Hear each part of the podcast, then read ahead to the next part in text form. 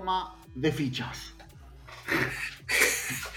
Nos tomamos un pequeño hiato, pero acá estamos de vuelta. Volvemos para hablar de este tema que tanto nos gusta, que es Godzilla. Esto, por si todavía no se dieron cuenta, es Kaiju Criollo. Yo soy Facundo. Yo soy Mato y bueno, vamos a hablar de monstruos gigantes. La cosa sana.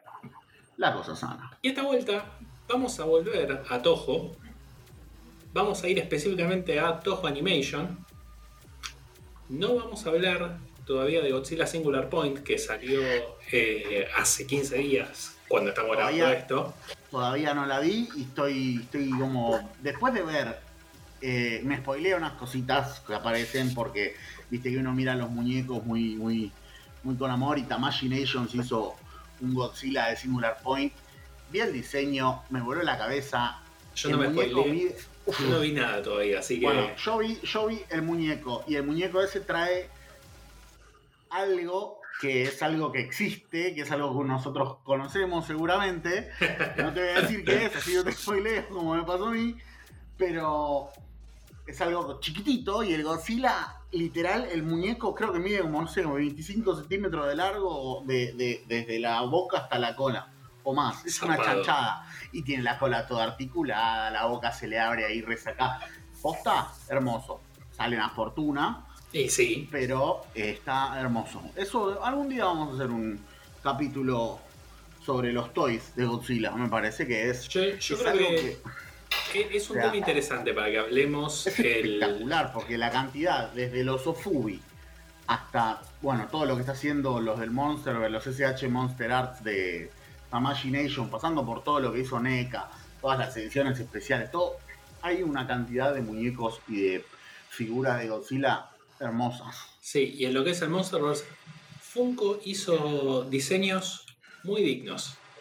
Sí, sabes que yo que estoy negado a los Funkos hace varios años, supe ser bastante vicioso y, y dije que si tuviera que comprarme algún Funko serían los de los de Godzilla vs Kong.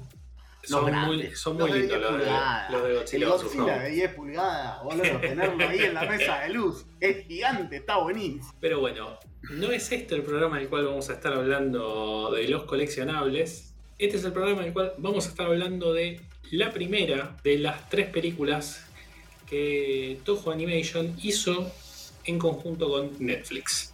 Godzilla, planeta de monstruos. Godzilla Planet of the Monsters, Godzilla City at the Edge of Battle y Godzilla the Planet Eater. Son las tres películas. Son tres películas que funcionan independientemente, si bien todas cuentan una sola historia. tienen una animación ahí medio cel shading. Es ese anime de Netflix, ¿viste? Eh, es como ese 2D, pero que tiene ahí como un dejo de. no nunca, nunca entendí bien cómo lo hacen. Me hace pensar en la serie animada de Spider-Man de MTV. Sí, es ese, es ese anime, ese anime con más CGI metido. Ah, bueno, como el de Pacific Rim Black. No sé si lo Claro, viste. sí, es el mismo Me estilo. gustó, Me gustó eso. También algún día podemos meter.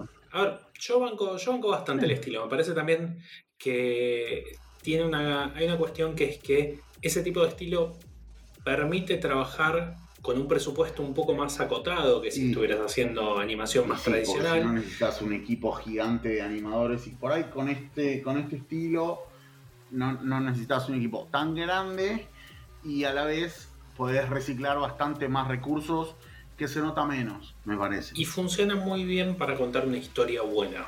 Me parece que es el tipo de anime en el cual importa mucho más la historia que la visual. Si bien la visual de Godzilla para mí es excelente, Sí, sí, a mí me encantó. Hacía mucho que no la veía y la volví a ver hace un par de días y eh, la verdad que no me acordaba. O sea, la había visto en el 2017 cuando salió, 2018 creo que llegó acá, y, y no, no, no me acordaba, pero estaba muy bien. Estaba muy Yo bien. admito que cuando salió en su momento, que acá, como decís, llegó en el 2018, no estuve tan interesado en verla en ese momento. Y después me quedó pendiente. Y fue, tengo que verla, tengo que verla. Y como que siempre me quedaba ahí pendiente. y esta fue la oportunidad para sentarme. Eh, yo me senté y vi las tres películas así Ah, en un fin de semana. Increíble. Eh, no de un tirón las tres películas, porque. no, bueno, porque son como Son cuatro horas y media. cinco horas. Bueno, nada, si viste la Snyder Cut, No vi el Snyder Cut y no lo voy a hacer, así que. me parece perfecto. es muy sano. Yo la miré porque tenía que criticar con fundamento. Obviamente la miré de fondo. Creo que ya tuvimos esta charla. la Ya, miré ya lo hablamos, podemos. A ver, pod- para mí criticar a Podemos Snyder está. Y para mí criticar a Snyder está bien siempre, así que. Obvio, es como, es como, es como una frutillita del postre a cualquier tipo de charla que tengas con un amigo. Más si dentro de la charla hay alguien que es fanático. Entonces es como, bueno, está bien. Qué sé yo. qué sé yo. A ver, eh, no, no, este no es un podcast sobre Snyder, no voy a, no voy a entrar a rantear todo lo que tengo para rantear siempre. Podemos hacer un capítulo que sea Godzilla versus Snyder. Y bueno, y vemos por qué la Godzilla de 1954 54 le pasa el trapo a cualquier película que haya hecho Snyder en su vida. Igual voy a decir una cosa, me parece que Snyder tendría potencial para hacer una película interesante dentro del universo de Godzilla. Probablemente sí. la cagaría, pero Bueno, tiene las obvio, herramientas para hacer una buena película. A ver, yo igual yo lo jodo con que Snyder, Snyder, pero por ejemplo a mí, en la leyenda de los guardianes, la de, de los buitos, de. Gahul, a mí me re gustó esa película. Cuando me enteré que era de Snyder dije, ¿qué? Mira, Son esas películas que es. Bueno, a ver, es como cuando te, te das cuenta que. Es Pero como cuando no- ves que Ed Wood es una película de Tim Burton, que no tiene nada que ver sí. con el resto de, de la filmografía de él. Pero bueno, claro, no. pero acá venimos a hablar de Godzilla y acá venimos a hablar específicamente de Godzilla Planet of the Monsters. Para los que nos escuchan por primera vez, les contamos, la idea es hasta cierto punto comentar un poco la película, hablar sin spoilers.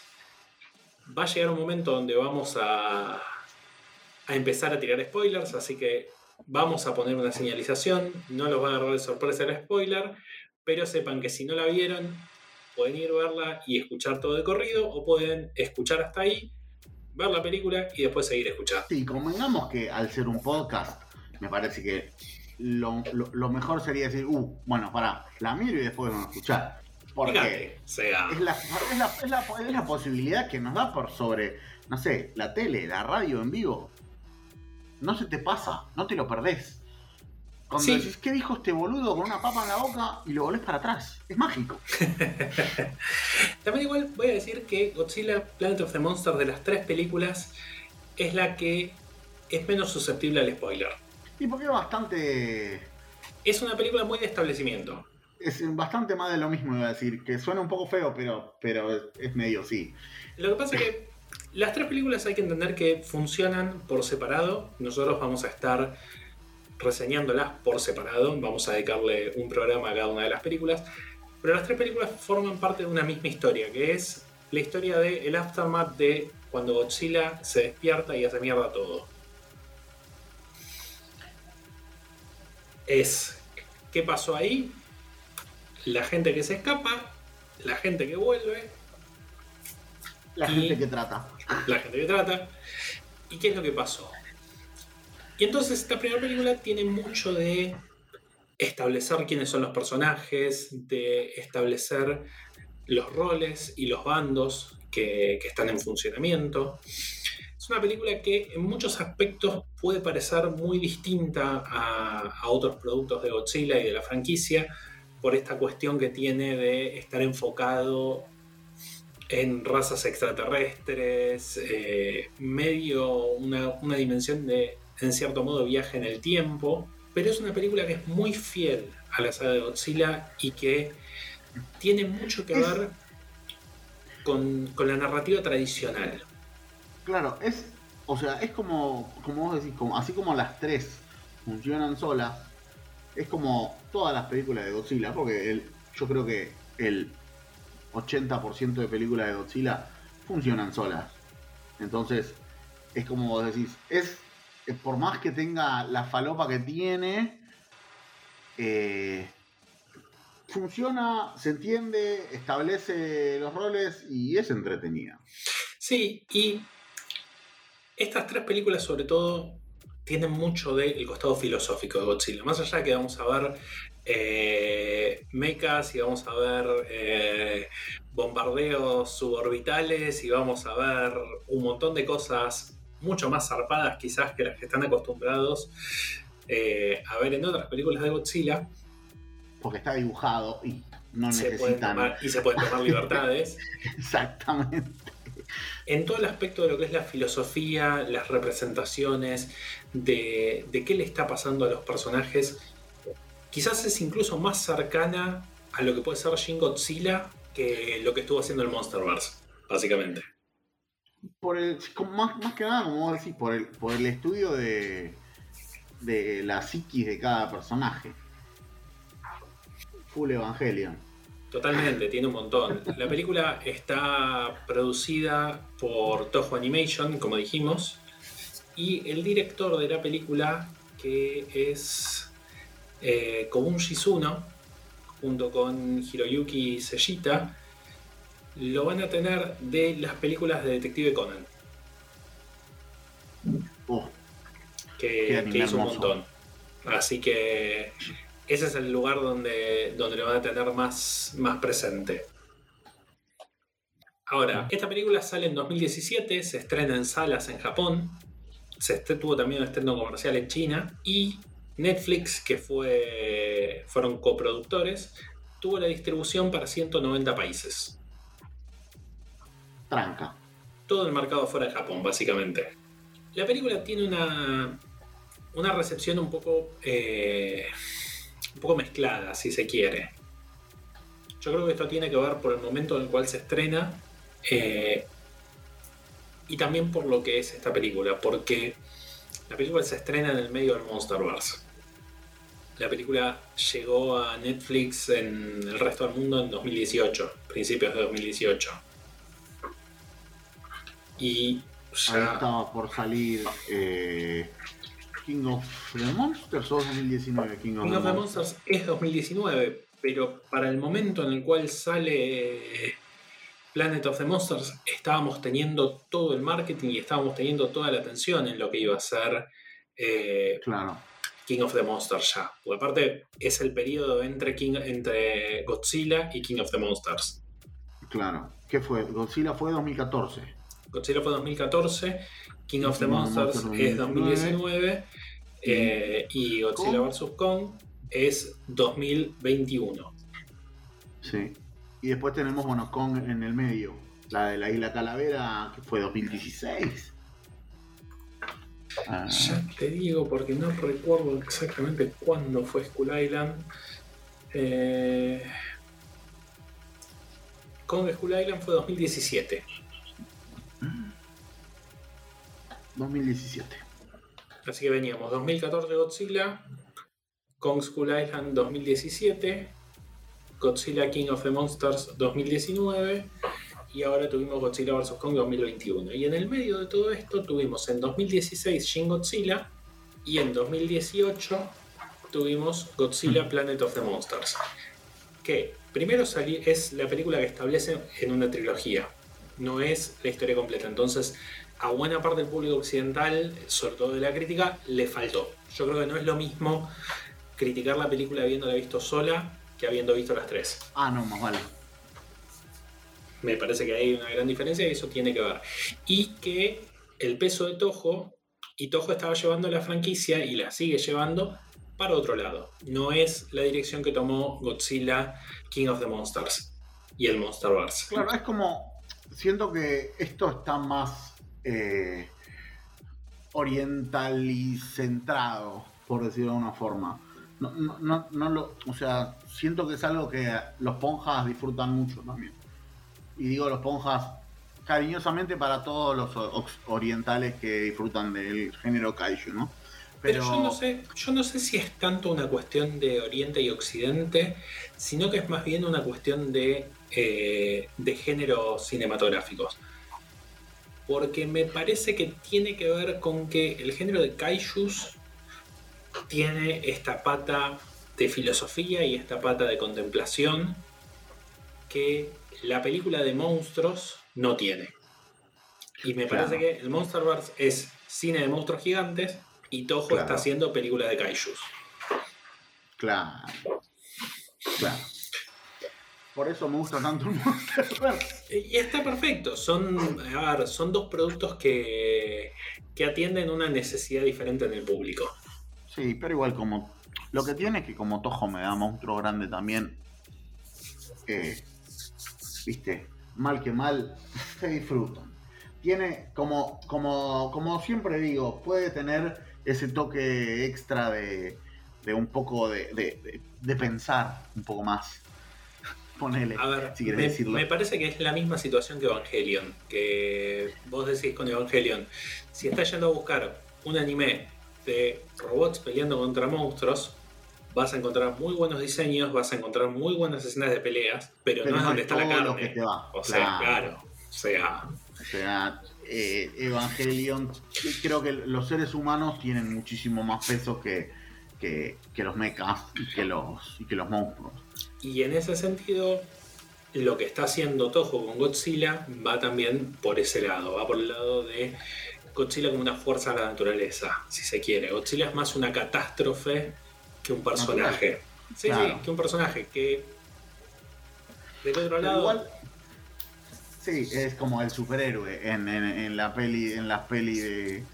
de cómo es, del Monsterverse. Es como ah, el superhéroe Godzilla vs. Kong tenés un plano donde literalmente le sonríe a la cámara. O sea. Sí, sí, eso es un montón.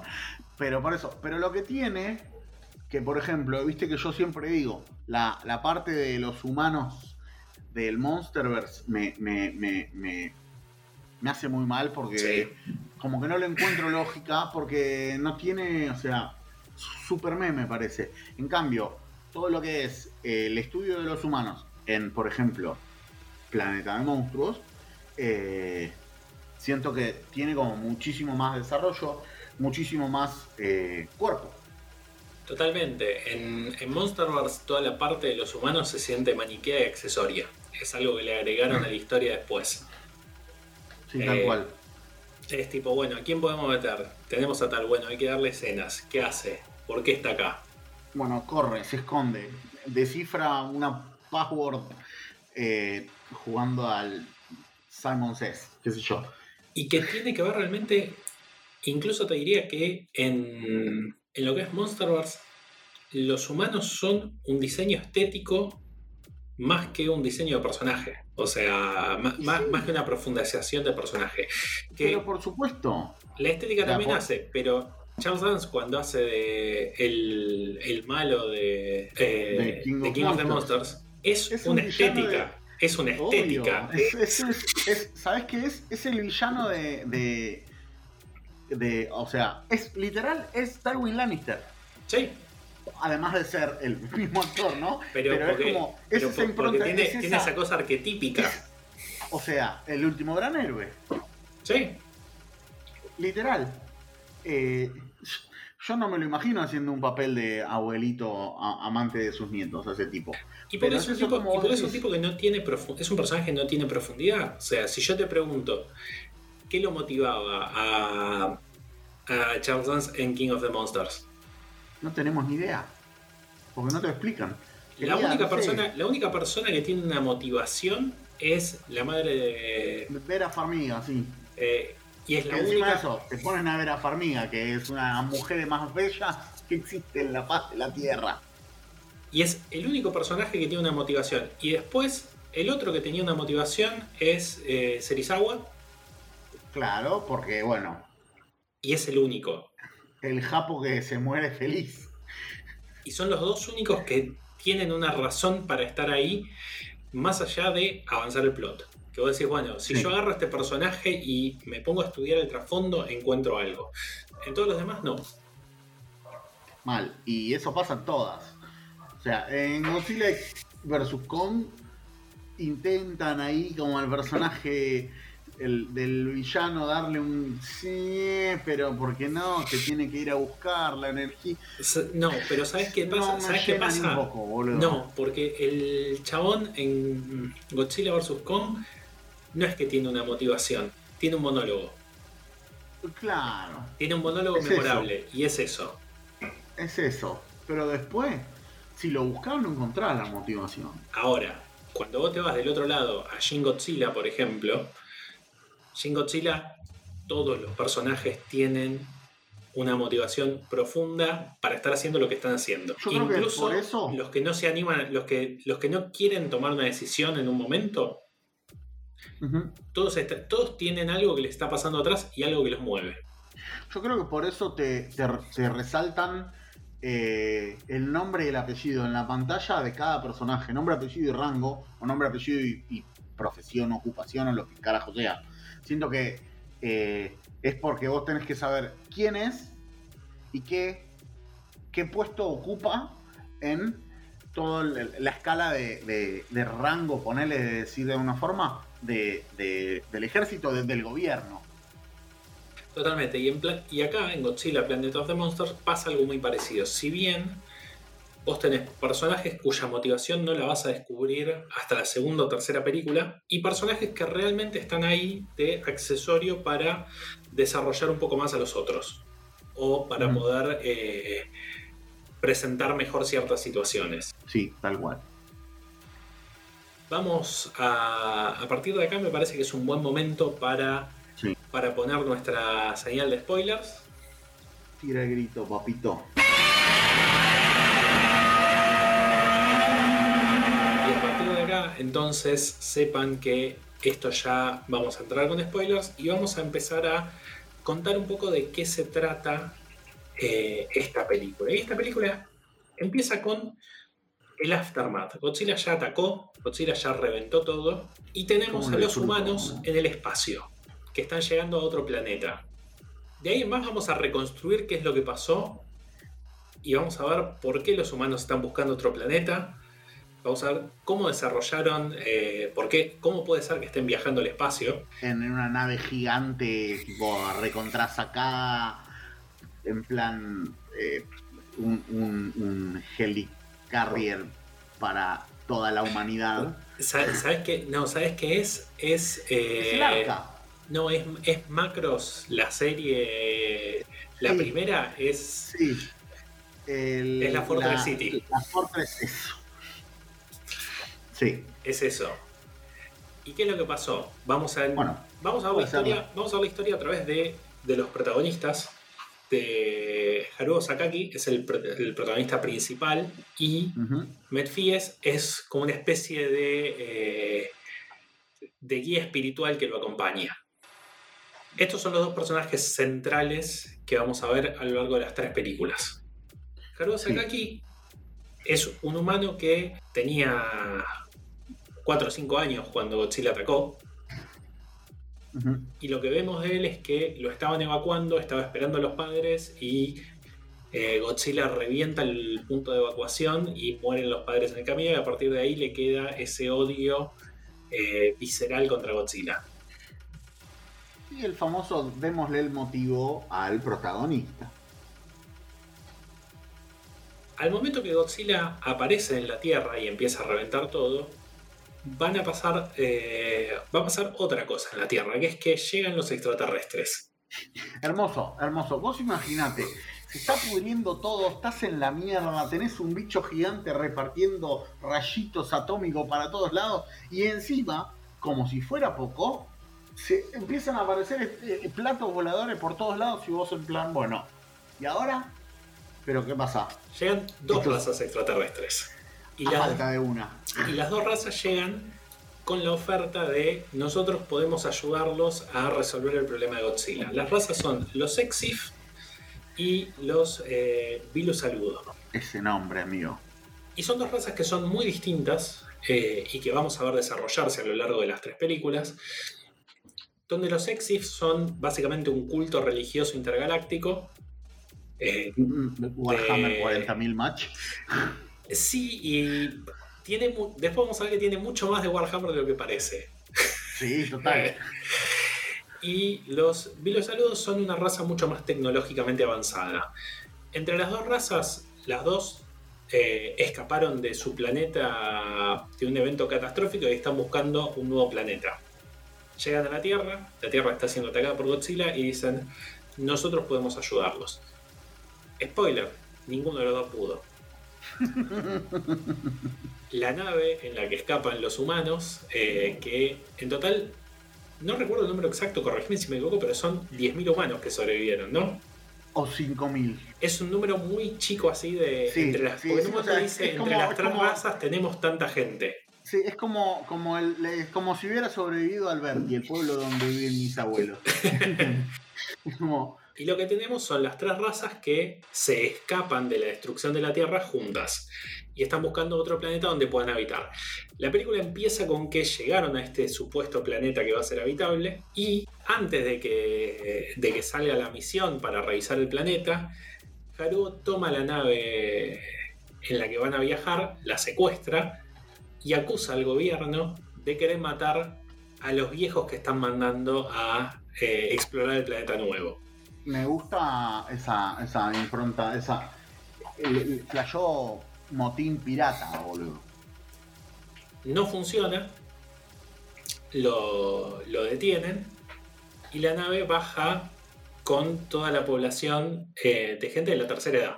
Dato importante, pasan eh, 20 años desde que, sale el desde que salió el, el éxodo masivo este. Esto significa que hay gente que eh, llegó a la tercera edad en la nave y hay gente que nació en la nave. Es un dato no menor porque nos va a establecer eh, dos tipos de, de personas, los que conocieron la Tierra y los que no. Claro. Metieron a todos los viejos en la nave, los mandan a, a explorar este planeta y la nave no llega al planeta, explota. Me hace mierda que hayan mandado a los viejos. Es terrible. Es terrible, e- es una escena terrible. Eh, acuérdense de la escena porque en, la, en las siguientes películas va a ser importante. No, no vamos a spoilear en este episodio por qué es importante en las otras películas la escena, pero la nave revienta. Y a partir de ahí, nuestro protagonista, Haruo Sakaki, sigue, decide que va a seguir investigando a Godzilla. Él no quería ir a establecerse en otro planeta, él quería volver a la Tierra y recuperarla. Que él quería vivir en su planeta, básicamente. Él quería vengarse de Godzilla. No, no quería Sí, sí, a ver, eh, sí, eh, sí. No quería así pasearla, no, él Él quería. quería, él quería volver y, él quería volver y kaiju, pelear. claro. Eh, y, Estos adolescentes de mierda, boludo. y ojo, es una distinción que él tiene muy clara. Él todo el tiempo es muy consciente de lo que él está buscando es vengarse. Bueno, Incluso cuando plantea el discurso de tenemos que recuperar la Tierra para los humanos, él sabe que lo que está buscando es vengarse. Claro. eh, y que todo lo motiva desde ahí. Y Metfies, que es uno de estos Exif, eh, que es una especie de, de guía religioso, le empieza a pasar información sobre Godzilla y empieza a publicar en la internet de la nave los papers que escribe desde, desde su encarcelamiento eh, anónimamente Saruo, Haruo, Sa- Sa- eh, Sakaki. Que los publica anónimamente. Entonces nadie sabe quiénes son. Y el gobierno no puede banear porque no sabe quién es. El señor X. Es Homero, o Ested eh, de How I Met Your Mother en el campus de, del coso, Mr. X. Y en un momento, él elabora una teoría sobre cómo, puede ser- cómo pueden destruir a Godzilla. Y sobre que Godzilla tiene básicamente un campo de fuerza electro- electromagnético que es lo que hace, lo hace inmune a todas las armas. ¿Les suena? Evangelion Match. Eitifildo. bueno, nada, está bien, viste, una cosita de acá, una cosita de allá. Yo banco, ¿qué está bien.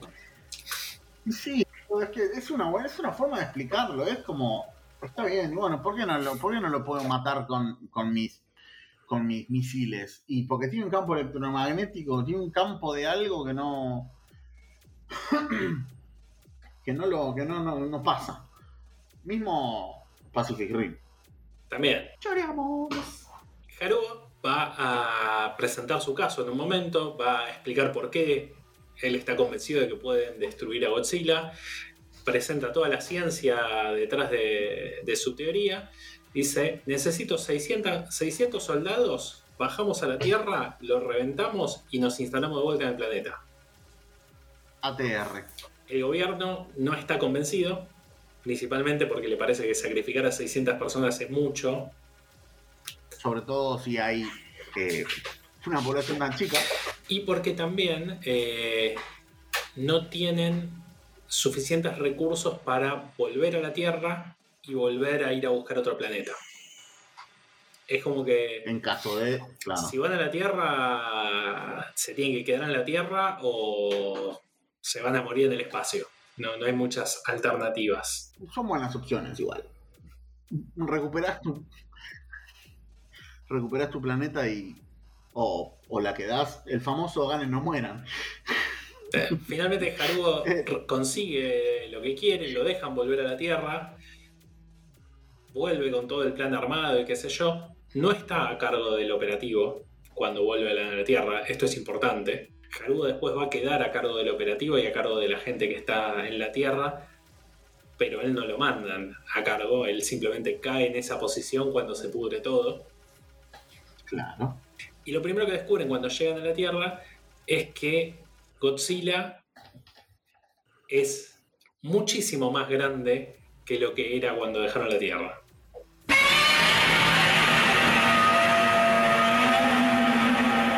Pasan 20 años. Pero, pero. Por cuestiones de la física y de viajar a la velocidad más rápido que la luz, en la Tierra pasan 10, eh, 20, milenios. ¿20? 20 milenios. 20 milenios. es un montón. Es un montón. y, y 20 milenios con el fucking bicho ese que sigue vivo. Y en esos 20.000 años cambia completamente la Tierra. Y la Tierra pasa a estar dominada por los kaijus, específicamente por Godzilla. No vemos otros kaijus, si bien vemos que... Hay unos bichitos que aparecen, pero... Eh, hay otras criaturas que fueron evolucionando. Eh, y si bien tenemos un hinteo de otro kaiju más adelante. Pero es en la segunda película, eso. Ah, bueno. Llegan a la Tierra, van a pelear contra Godzilla, eh, se pudre todo, van finalmente, ya tiramos la señal de spoilers, así que podemos decirlo. El plan primero fracasa, después vuelven a intentarlo, logran el plan que es llevar a Godzilla hasta un lugar específico, tirarle una montaña encima para inmovilizarlo y reventarlo a misiles básicamente. No solo reventarlo a misiles, es... Abrirle el abrirle el campo electromagnético, llenarle el campo electromagnético de bombas y que explote con campo electromagnético y todo. Detonar todo cuando Exacto.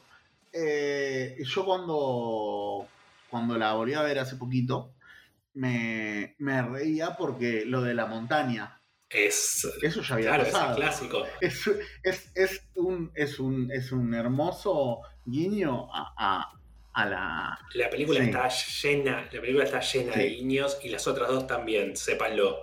Hay un montón de easter eggs para el que sabe dónde buscar.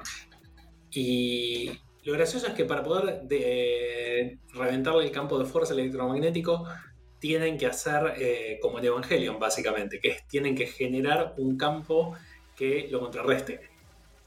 Claro. Entonces van con unos, unos son como unos, unos taladros EMP, ¿no? No, primero tienen que usar el. Primero tienen que contrarrestarlo con la frecuencia que, que le tiran, de, que activan desde, desde los mechas y después cuando lo contrarrestan le tiran los taladros que se meten adentro de Godzilla y lo revientan desde adentro. Claro.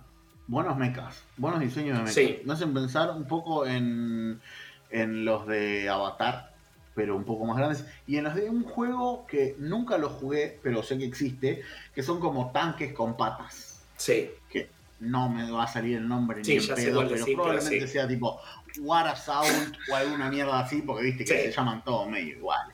Y después, bueno, las motitos también tienen lindos diseños, todo. La verdad que estéticamente es muy bello. Todos los diseños son excelentes para mí. Sí, y el diseño de Godzilla respeta un montón todo, está brutal, me recontracabe, me gustan los colores que le pusieron. Me gusta cómo le brilla la columna vertebral y toda esa gilada. Sí. Y cuando finalmente lo destruyen a Godzilla y parece que la humanidad va a restablecerse en la Tierra y que todos van a vivir felices, qué sé yo, que nos enteramos. Las bolas. Porque este Godzilla que era mucho más grande que el Godzilla original, no es el Godzilla original. No, es tipo un primo, hermano. Eh, es uno de los. Es, lo que estiman es que es una de las crías de Godzilla. Un, pequeño. El bebé. No sé si el bebé. Claro, es, el, baby, Godzilla que mide 300 metros. Es el baby Godzilla que creció después de 20 milenios. O sea, él era baby Godzilla probablemente cuando se fueron. Claro, y cuando se despierta el Godzilla posta, eh, es básicamente una montaña. Sí.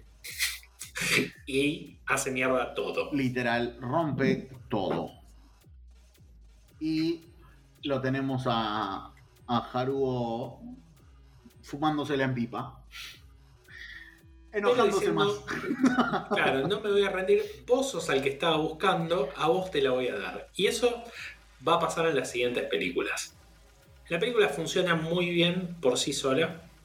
Si bien de las tres es la más blanda, porque tiene que hacer un montón de laburo de eh, establecer lore y establecer el mundo. Presentación de personajes y demás. Sí. Eh, pero tiene un montón de cosas que la verdad que, que para mí hacen que se sostenga sola. Sí, sí, está muy bien. Y los personajes en sí están muy bien y, todo lo que es eh, las interacciones entre personajes y gobierno, entre bueno, Haruo y el monje loco este, que no me acuerdo el nombre. Eh, eh, esto, está, está todo muy bien tratado. Sí, y me parece que la verdad que eh, tiene un montón de cosas muy interesantes, como por ejemplo esto de que son dos razas extraterrestres diferentes que las dos vienen a tratar de resolver el problema de Godzilla con la condición de quedarse con la Tierra, básicamente. Eh, y ninguno de los dos puede. Y lo que termina pasando es que se forma un gobierno tripartito donde eh, los humanos con los Billy Saludo, con los Exif y todo, eh, todos ponen su granito de arena para poder sobrevivir en el espacio. Es, como la mm, Galactic, eh, ¿cómo se llama? Bueno, no me sale. Estoy, últimamente estoy así que tengo la cabeza, me he envejecido, tengo un pseudo Alzheimer, me olvido las cosas. Yo antes sabía los nombres de todo lo que se me... Ahora ya no me acuerdo ni cómo se llama, no sé, personaje de una película que vi ayer. Y algo que es eh, que para mí es muy interesante de esta película establece eh, personajes que tienen sus propias motivaciones. Pues tenés los que recuerdan la Tierra antes de Godzilla y tienen su venganza, los extraterrestres que eh, tienen pendiente el derrotar a Godzilla por distintas razones.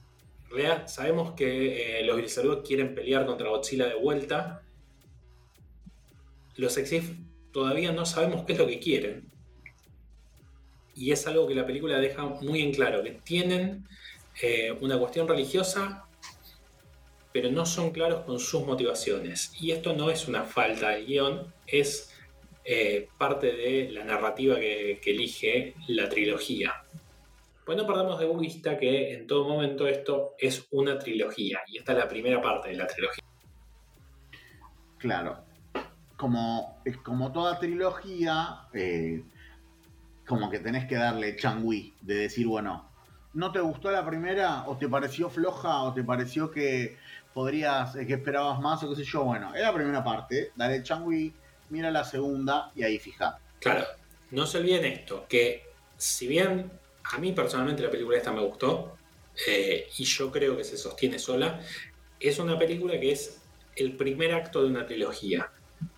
vamos a ver algunos elementos también que, después se van a desarrollar un poco más, como el tema del gobierno, el tema de eh, las divisiones internas del gobierno, los que quieren quedarse, los que quieren irse, el tema de qué busca cada una de las razas, referencias de cosas que pasaron.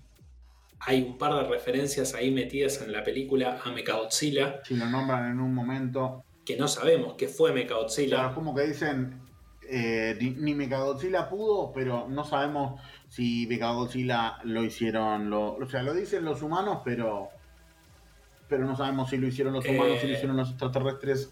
Si... No, no, sabe, creo que, creo que aclara en un momento que. Dice que lo trajeron ellos. ¿quién hizo que era el proyecto de ellos. Ah, ok, no, no. Pero. Sí, no sabemos... la táctica de los virus saludos. Era. Pero no sabemos qué fue ese Megagodzilla o qué pasó con Megagodzilla. Que son cosas que después vamos a ver en las siguientes películas.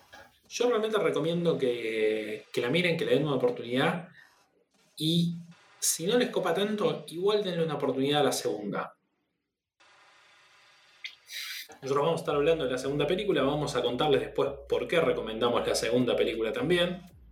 Pero piensen que Godzilla Planet of the Monsters es... La intro. Es la intro y en sí la trilogía tiene mucho. Eh, yo creo que la trilogía tiene mucho de Moby Dick. Uh. Eh, y tiene mucho de el viaje de venganza y hasta dónde estás dispuesto a llevar ese viaje de venganza y qué estás dispuesto a sacrificar. Y esa venganza como obsesión. No vieron el chavo. No, no, no, no vieron el chavo. La venganza nunca es buena. Mata el alma y la envenena, chicos. Y voy a terminar de cerrar esa metáfora cuando hablemos de la tercera porque no quiero spoilear las otras dos acá. Perfecto. Pero eh, simplemente eso. Vean Godzilla Planet of the Monsters. Está en Netflix. Dura una hora y media. Sí, se, deja ver. O sea, no, no, no, no es una hora y media de uff, que bofe Uf, qué paja. Eh, se deja ver, es entretenida. Quizás, a ver, no te la recomiendo si estás cansado, estás matado y querés ver algo que. Porque al tener eh, audio nipón, vas a tener que leer, no es. O sea, si estás acostumbrado a mirar anime, por ahí no pasa nada. Pero si no estás acostumbrado y estás acostumbrado a mirar películas en inglés, por ahí te recomiendo que la mires despierto, bien despierto, o que, como es un dibujito, no afecta tanto y la pongas en o inglés o en castellano. Y si sos uno de los escritores que colabora con Kotaku, que, le, dijo cosas como que Shin Godzilla tiene demasiado diálogo. Le metas un cachetazo al boludo ese. A ver, eh, la crítica de Kotaku sobre Planet of the Monsters está muy en línea con lo que fue la crítica de Shin Godzilla. Y para mí tiene que ver con eso, con que es eh, una película que apunta a lo mismo que apuntaba Shin Godzilla y no es una película que forme parte del Monster Buzz. Claro. Se llama Brian Ashcraft, boludo. O sea. Sí. ¿Entendés? No. Mm no voy a jugar, pero jugo en silencio. vamos a dejarlo ahí. Sí, porque después me salta la policía de, viste, no. Me dicen que yo, que soy un discriminador, o que, no, prejuicioso y qué sé yo, no. Pero sí. ¿Qué sé yo? A ver, hay que entender a qué público está apuntando un producto. Sí, voy a decir esto, si no les gustó Shin Godzilla, si les pareció que realmente tiene un pacing y un ritmo que no va con lo que ustedes buscan, es bastante factible que eh, Planet of the Monsters les parezca medio... Eh. Porque, de vuelta, es parte del mismo tipo de producto y es el Godzilla que está haciendo Toho. Es que es eso, si les gustó Shin Godzilla... Mírenla que les va a recabar. Totalmente. O sea, no, no. Corta. Es así. Así que bueno. ¿Algo más queda? ¿Algo más? ¿Querés que veamos, no sé, números? No. Yo creo que lo podemos dejar acá por ahora. Sí, podemos hablar de. va- vamos a guardarnos el hablar de los números en general al final. Sobre el Cuando- general de las tres. Perfecto. Cuando terminemos de hablar de las tres, me parece que, que va a pegar mejor que lo mencionemos ahí. Eh, sepan eso, que es la primera una trilogía, se puede ver sola, pero funciona mucho mejor si ven las tres. Es el mismo tipo de kaiju que van a encontrar en Shin Godzilla, porque acá realmente Godzilla es una catástrofe natural contra la cual están lidiando los humanos. No van a ver a Godzilla guiñarle a cámara. Claro. Ni eh, tirar la patada ninja épica esa que va volando. No me acuerdo quién se la, se la surte. ¿A Kong? ¿Era? No, no, no sé. El GIF, el GIF que vemos siempre en algún lugar en Twitter que alguien lo usa y es tipo, ah, ¿te acuerdan cuando Godzilla tiró una patada voladora y iban volando sobre su cola? Bueno, no va a pasar eso. Pero bueno, eh, dense el tiempo para verla, yo la recomiendo, a mí me gustó mucho. Sí, está muy bien. Hasta acá, hasta acá entonces, Godzilla Planet of the Monsters eh, de 2017-2018, primera de la trilogía de Netflix. Mato, ¿querés agregar algo más? Eh, no, no, yo estoy bien. Saludos a todos los que nos escuchan. Un agradecimiento que no sé si alguna vez agradecimos, pero bueno, si estás ahí, llegaste hasta acá y te está copando lo que es el ciclo este de Kaiju Criollo, muchas gracias porque nada, lo hacemos con amor, porque es lo que nos gusta. Los monstruos gigantes, la cosa Totalmente. A sana. ver, somos, somos dos amigos juntándonos a hablar y desvariar sobre monstruos gigantes, que es un tema que nos gusta muchísimo eh, y que nos apasiona. Exactamente.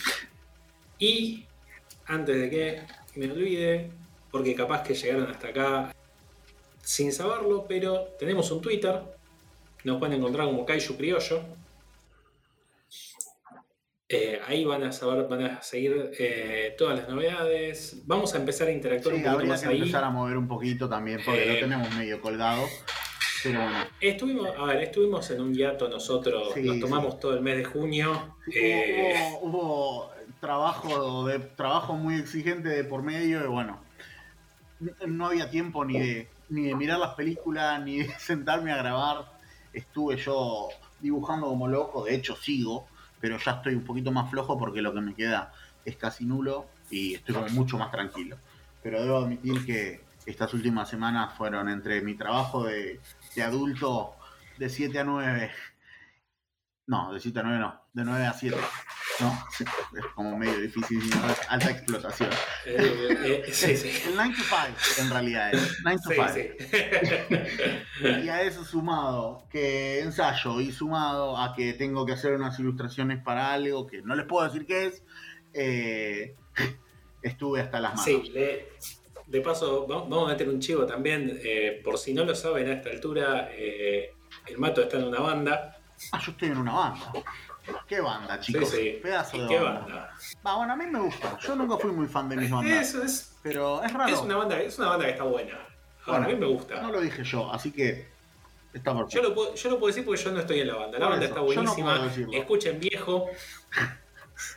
Ahí está, perfecto. Yo no lo quería decir porque si no tira el autobombo y este, este pelotudo, ¿qué le pasa? Así que nada, pueden Yo, yo- escuchar. yo- sí. yo hago el, yo hago el bombo así no es autobombo tuyo. Perfecto. Escuchen viejo. Eh, si lo siguen a Mato en Twitter, Arroba Matosau y ahí eh, siempre algún tweet de viejo tiro, si no el Twitter de viejo o el Instagram de viejo es arroba esto es viejo. Y bueno, nada, hacemos música instrumental ahí, espacial, como para, para viajar, para tirarse a escuchar con los ojos cerrados después de haber consumido algún tipo de chocolatada con cosas. Mamá. para, para poner, para, poner de, para poner de fondo con una película de Kaijus en, así muteada. Sí, sí, totalmente, totalmente, porque es bastante que gene- genera clima, está, eh, es, es una propuesta interesante, distinta a lo que hice en toda mi vida musical, por eso creo que debe ser que me agrada tanto. Eh, yo de mi parte estuve laburando, estuve metido más en algunas cosas de diseño eh, que me tuvieron bastante, eh, bastante atareado. Eh, todavía no están terminadas.